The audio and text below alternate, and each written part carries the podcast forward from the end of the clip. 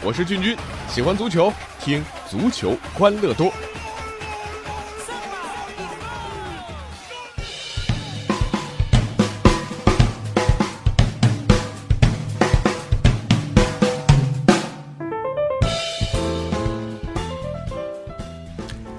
好了，又到了我们足球欢乐多的时间了，我是俊君。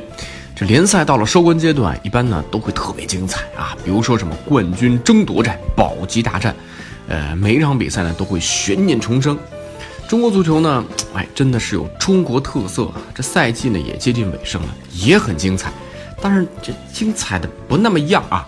这情节是跌宕起伏啊，但是都不是在场内，而是在场外。中国足球之所以傲视全球啊，因为场外的戏太多了啊，所以有些人就把足球分为两种，一种呢它是足球，另一种呢叫中国足球。那刚刚过去这个周末，吵架的啊，动手的，疑似默契球的各种闹剧应有尽有。就这么说吧，刚刚过去这个周末，在中国足球的赛场上，足球该有的东西多少当然有一点了啊，但足球本来不应该有的，它都有了。啊，这大戏呢，咱们一出处说啊。先说说国安和上港这场，这是国安队史上第八百场正式比赛。咱们中国人向来崇尚把发吉利嘛啊，这国安显然是不想让自己啊这个一场里程碑式的比赛就这么输掉。在上半场比赛，胡尔克一对四单挑国安球员啊，有一次冲突，而这次冲突的结果啊，就是为队友出头的于洋啊和主角胡尔克各吃一张黄牌。打那儿以后，这比赛好吧，足球比赛成了摔跤比赛。这主教练也坐不住啊，博阿斯展示了自己火药桶的本色，一点就着啊，质疑判罚，被请出场外。下轮中超看来只能上看台了啊。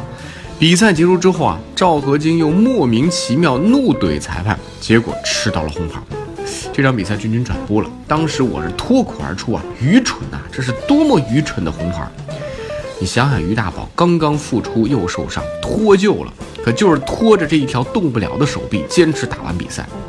你赵和金就这么逞一时口舌之快，下场上不了啊，为球队造成这么大损失。足协进来严打赛风赛季，赵和金很可能直接赛季报销。这骂一句裁判 SB 啊，这球队就非战斗性减员。我觉得这骂裁判的话，完全可以拿来骂他自己啊。这更火爆的还在后面。比赛结束之后啊，上港教练组成员啊和赛区工作人员又发生冲突，双方各执一词，谁对谁错。就算现在有很多录像片段公布，但都没有还原全部事实，这很难有定数啊。这是国安这个赛季第二次在赛后有球员吃到红牌了，上一次是主场面对苏宁，伊尔马兹和里昂之间爆发冲突，而上港同样是第二次。那上一次呢是主场面对贵州啊。胡尔克有没有一拳 KO 到黎兵或者他的助手呢？啊，这到现在也是一桩悬案。这悬案还不止一个，在中甲赛场，两支保级球队云南丽江和浙江义腾又上演了一桩无头公案。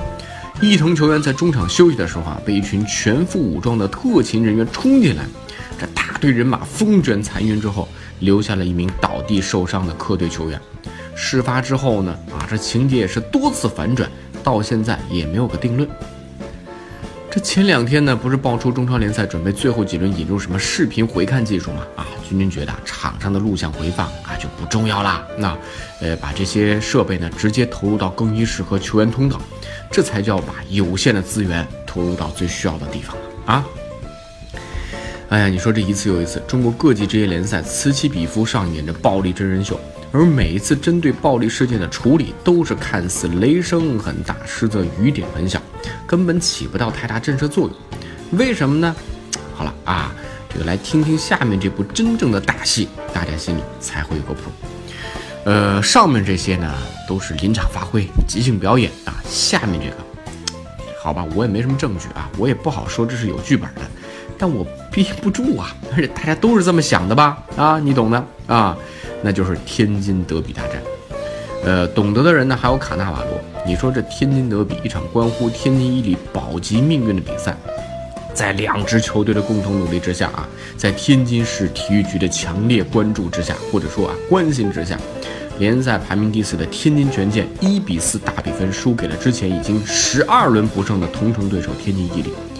前二十四轮联赛只打进十六个进球的泰达。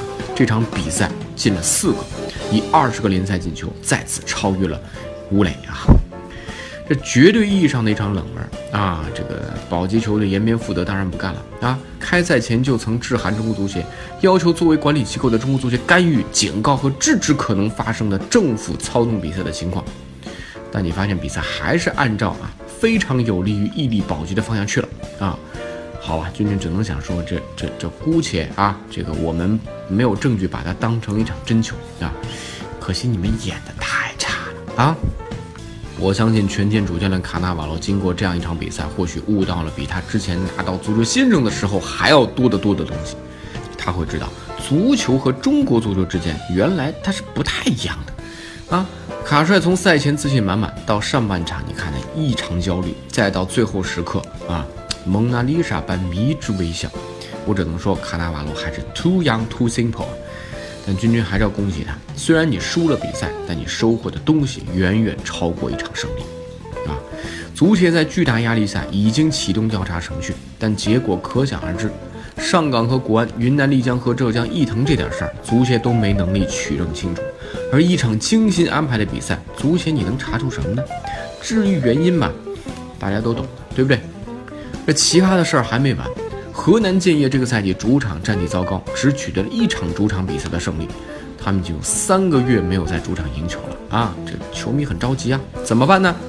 在这轮联赛开打之前啊，一些河南建业球迷把十五位得道大师带到了郑州航海体育场，组织了一次非官方的祈福活动。说是非官方，但是如果没有官方默许，他们能在球场里面做法事吗？啊？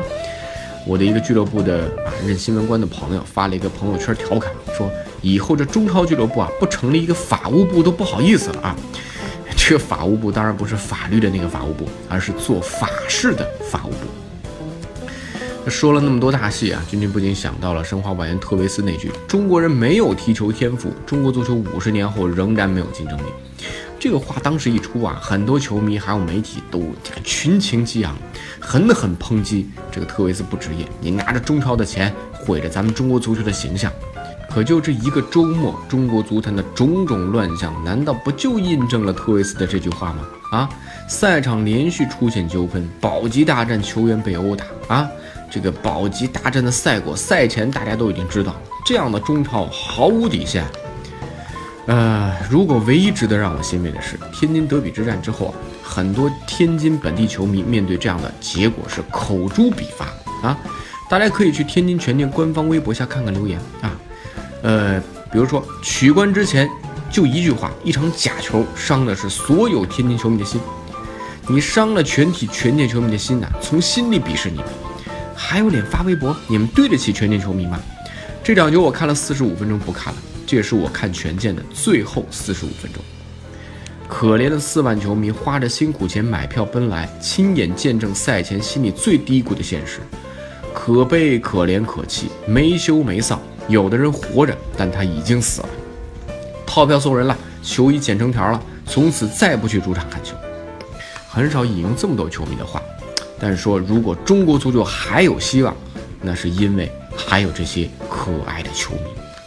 好了。今天就说到这儿吧，欢迎大家多多来参与我们足球欢乐多的互动。微信公众号搜索“足球欢乐多”，微博搜索“足球欢乐多 FM”，足球欢乐多的 QQ 群是幺七七幺六四零零零。下期再见。